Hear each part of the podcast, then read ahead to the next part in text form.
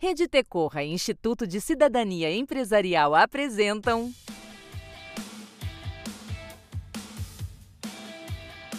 PQPs Perguntas e questionamentos sobre projetos socioambientais. Uma conversa aberta com quem trabalha com projetos no campo de desenvolvimento socioambiental. Bom dia, boa tarde, boa noite, seja muito bem-vinda, seja muito bem-vindo para a nossa conversa de hoje na jornada PQPs, perguntas e questionamentos sobre projetos socioambientais. Eu sou o Márcio Pires, falando pela Rede Tecorra, e esta conversa é mais uma parte de uma série de papos que a gente vem realizando com quem atua na linha de frente da gestão de projetos socioambientais no Brasil. Então, vamos juntos, mais uma vez, mergulhando nas vivências de quem faz acontecer o campo de desenvolvimento socioambiental, e hoje nós vamos conversar com uma dupla, a Carliane Chaves e a Carolina Bernardes, do Instituto de Socioeconomia Solidária, o ISES que é uma organização que trabalha com projetos e programas de geração de valor compartilhado entre sociedade, governo e empresas. E o ISIS tem como missão fortalecer pessoas, organizações e comunidades por meio do desenho e da execução de soluções inovadoras e sustentáveis para ajudar a construir um mundo sem pobreza e onde todos desenvolvam o seu potencial. E para a gente entender o que é que tudo isso significa na prática do dia a dia, a Carliane e a Carolina vão explicar mais sobre o trabalho do ISIS a partir de agora. Carliane, Carol, é um prazer conversar com vocês. Tudo bem? Tudo bem, um prazer nosso. Maravilha. Para começar, trazendo para a nossa roda na prática, é, eu queria que vocês explicassem que tipo de cadeias produtivas vocês apoiam uh, por meio do ISIS, né? E como é esse apoio ou fortalecimento? É, a gente apoia uma diversidade de cadeias produtivas e uma diversidade de atores sociais. Então, a gente tem negócios produtivos na área agropecuária, a gente também apoia padarias comunitárias, a gente negócios de beneficiamento do extrativismo, de produtos de extrativismo em alimentos, cooperativas de reciclagem e até temos algumas ações pontuais apoiando até governos municipais e outras organizações. Realmente é um trabalho bem diverso. Qual que é o perfil? Quem que são os empreendedores desses negócios?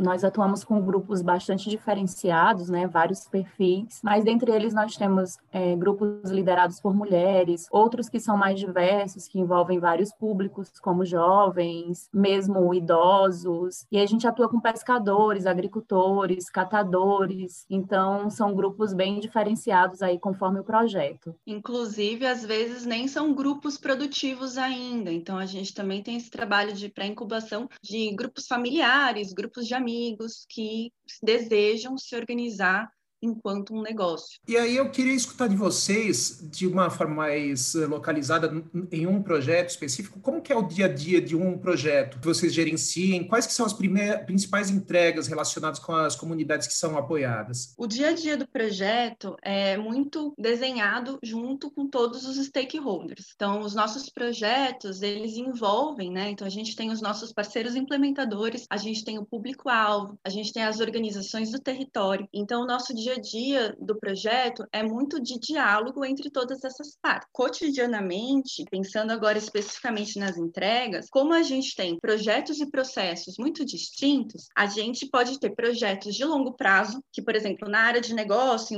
envolve a incubação e aceleração de negócios, que são processos de gradação, né, uma gradação distinta de, de apoio, mais um processo de estruturação de negócios. Mas, ao mesmo tempo, a gente também tem apoios pontuais, ações pontuais mais específicas específicas, como, por exemplo, assessorias, formações, cursos, oficinas. Então, a gente tem diferentes tipos de produtos. Então, assim, no dia a dia do nosso trabalho, a gente pode estar num processo de construção de uma padaria comunitária. Então, tem todos os desafios de uma construção, de envolver os atores locais nesse processo, mas também ter parceiros, desde fornecedores de matéria-prima até pessoas que vão ajudar no, no, enquanto serviços, né, para construir e estruturar esses negócios. Mas, ao mesmo tempo, a gente também, ainda mais nesse cenário da pandemia, de como construir oficinas e cursos num formato semipresencial, com metodologias que engajem públicos bem distintos até da, do mundo da internet, e como a gente constrói essas metodologias, esses diálogos. Então, os nossos produtos podem ser desde de comprar um caminhão para uma cooperativa de reciclagem até como construir um fórum participativo em formato digital. Então, a gente tem uma realmente uma cartela muito heterogênea de produtos que vão sendo costurados a partir dos objetivos de cada projeto, compartilhados entre todos os stakeholders e a realidade do território. Aí a gente estava lendo o material de vocês, vocês falaram sobre os desafios que vocês têm de às vezes desenvolver um mesmo projeto, ou adaptar né, o mesmo projeto, não sei se a gente consegue falar dessa forma, é, mas adaptar para diversos negócios de impacto que são bastante diferentes entre si, né? Quais que são as estratégias que vocês usam? Como que vocês têm feito para conseguir isso? A gente tem um modo ISIS, né, de como trabalhar, a gente tem um repositório de metodologias e fóruns, a gente tem vários fóruns internos de troca dessas experiências. Então, a gente faz um trabalho contínuo de executar, refletir. Então, a gente está sempre nesse processo de trocar e refletir sobre como a gente está atuando no campo, nos diferentes campos, nos diferentes públicos, né? Então a gente tem esse repositório de metodologias de inovação. Então a gente tem algumas diretrizes, alguns alguns modos de trabalhar. Então o que, que tipo de fortalecimento que queremos proporcionar a esses diferentes públicos e territórios? Tem fortalecimento institucional das organizações sociais, fortalecimento das cadeias produtivas, uma área de formação, apoio e assessoria, e a gente tem essas referências, mas a gente pega essas referências e costura com os objetivos específicos de cada projeto e com a realidade de cada território. É realmente é um processo de idas e vindas. Então a gente tem as nossas referências, mas a gente se aproxima das realidades e dos territórios e com isso a gente reconstrói e inova, né? Um processo de guardar o nosso, nosso repertório, aquilo que a gente já construiu, mas constantemente inovar. Ah, eu acho que é isso mesmo, como a Carol falou, a gente tem somado esforços aí, né, é, internamente, para sempre olhar para a especificidade de cada projeto, mas também trazer aquilo que a gente já tem é, de metodologia e que pode funcionar, mas também inovar, como ela falou, né? E para isso a gente faz esses fóruns internos, há uma troca muito boa e muito interessante aí entre os próprios colaboradores do ISIS e dos diferentes projetos, né? Perfeito. Deu para ficar bem claro assim que essa questão da comunicação que é muito forte, né, é muito necessária nesse nesse momento de personalizar, né, e de fazer essa essa junção com as linhas estratégicas, né. E aí nesse podcast que faz parte da jornada PQPs, a nossa conversa de hoje segue com a Carliane Chaves, com a Carol Bernardes do Instituto de Socioeconomia Solidária, o ISIS, e nós sempre tentamos trazer os conceitos de gestão de projetos e ver como que eles se encaixam na prática diária das organizações. E aí pensando nos processos de configuração de um projeto, eu queria escutar de vocês o seguinte: vocês comentaram que um dos pontos frágeis, né, um dos desafios, é justamente isso que a gente falou agora, sobre comunicação, né, que é, é a base para você fazer esse alinhamento. Conta para a gente quais que são os problemas ou os desafios que aparecem. A comunicação é sempre um aspecto muito delicado, né, aí diante dos projetos. É muito difícil porque a gente tem que alinhar as partes interessadas. Então a gente sabe que o projeto vem como algo que tenta solucionar um problema comum, mas em compensação, cada um, cada ator envolvido tem uma expectativa diferente. O nosso desafio é exatamente tentar entender o contexto de cada um, as expectativas de cada um, tentar aproximar todos esses stakeholders, né, para alinhar ao máximo as expectativas, as responsabilidades, né, entendendo aí é, como que pode funcionar e para isso a gente faz um acompanhamento dessa comunicação, como a gente falou anteriormente, é, dentro do nosso processo de trabalho a gente tenta fazer esse acompanhamento, é, esse alinhamento com as diferentes partes, mas sempre surgem desafios, né? Então no dia a dia a gente vai construindo ferramentas, é, processos de trabalho que deem conta aí de minimizar os riscos relacionados à comunicação. Comunicação é um aspecto bem importante, então a gente está sempre monitorando, né, como a Ká falou, os riscos. Então a gente sempre avalia, né, quais são os nossos objetivos perante cada atividade, como essa atividade nos permite chegar, né, entendendo que o projeto é um caminho que percorremos juntos e que temos sim objetivos, mas é importante que todas as partes estejam olhando para esse mesmo objetivo então, é muito importante que a gente monitore como que esses objetivos vão, são, são compartilhados, são compreendidos. E no ISIS a gente fala muito que a gente trabalha como ponte.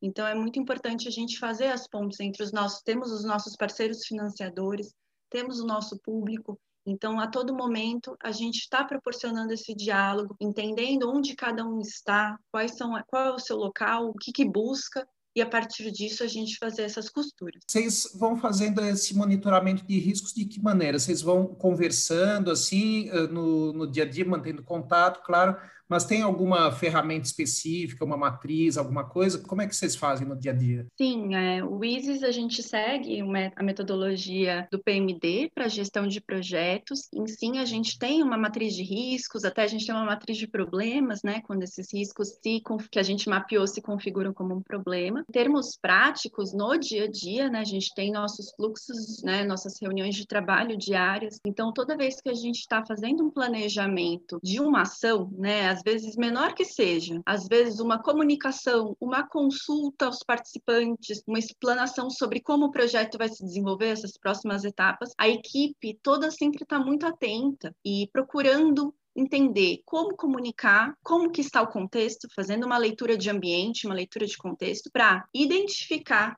se naquele momento, da determinada forma, como essa comunicação, como essa ação pode ser sentida. E a partir disso, desenvolve às vezes plano A, plano B, plano C. Os riscos, eles são importantes porque a gente avalia a gravidade e a partir da gravidade, do impacto, a gente pensa ações frente a isso. Então, essas ações são executáveis, né? Então, é importante porque essas ações, esses planos de ação para mitigar um risco, ela vai dando o contorno do caminho do projeto. É algo muito fluido. A gente tem as referências, o que, é uma matriz se ela não fazer sentido para a equipe. É muito mais do que uma, um preenchimento de uma ferramenta e muito mais um modo de olhar para a realidade e para o problema que a gente se propõe a resolver em coletivo pensando a equipe do projeto. Perfeito, ficou super claro. Até trazendo de volta para a nossa conversa, assim, a questão dos stakeholders, puxando pelo que você vem falando, vocês ISIS têm algum procedimento para o alinhamento do trabalho e das expectativas com os diversos envolvidos, com os stakeholders no início dos projetos e até mesmo durante os projetos? Como é que vocês fazem isso? Então, nós temos alguns procedimentos que vão, claro, de acordo com as partes interessadas, né? Desde a abertura do projeto,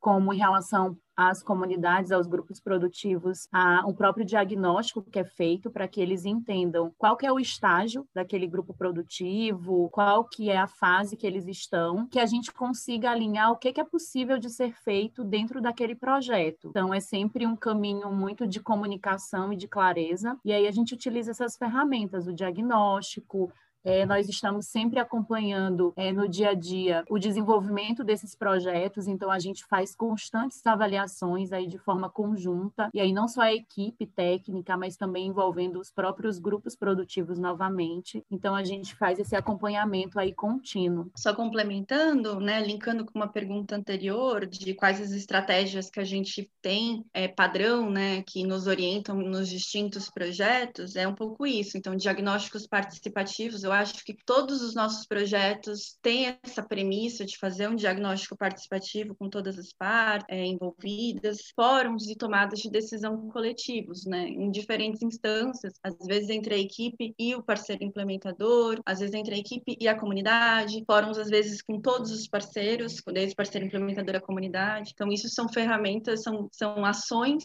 que a gente sempre cuida de ter na, na maior parte dos nossos projetos. Perfeito.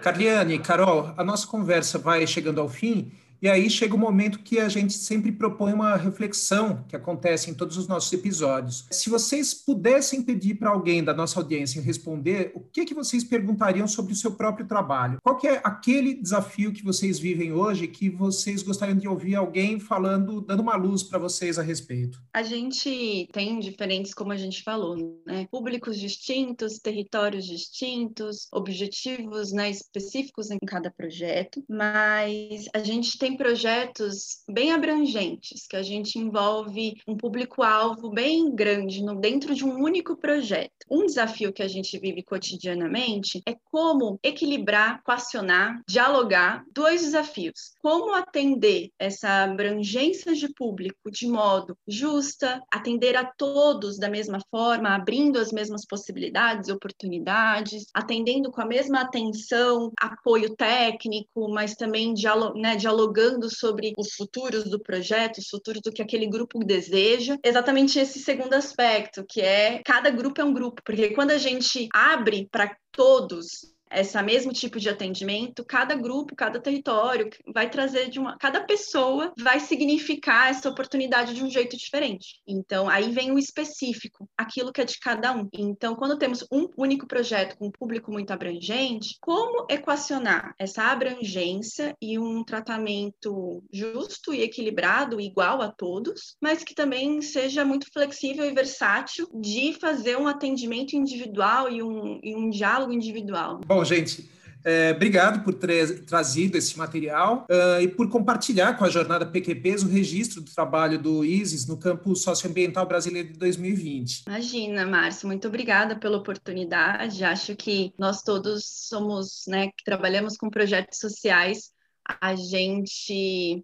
tem um brilho no olho de esses projetos, na verdade, eles são, como eu disse antes, né, um caminho para solucionar problemas e buscar transformações, tal como está na missão do ISIS que você leu ao princípio da entrevista. Então, é realmente um prazer poder trocar e juntos construirmos novas realidades, novas transformações. Então, obrigada e é um prazer estar aqui. É isso aí e a gente fica por aqui, mas a jornada PQPs perguntas e questionamentos sobre projetos socioambientais continua nos nossos outros podcasts deste ciclo. Logo mais tem mais. Até! Você ouviu PQPs Perguntas e questionamentos sobre projetos socioambientais. Uma conversa aberta com quem trabalha com projetos no campo de desenvolvimento socioambiental. Parceiros operacionais: Alpa e Ponte a Ponte. Apoio financeiro: Instituto de Cidadania Empresarial. Realização: Rede Tecorra. Acesse mais conteúdos sobre a jornada PQPs em www.alpa.com.br/pqps.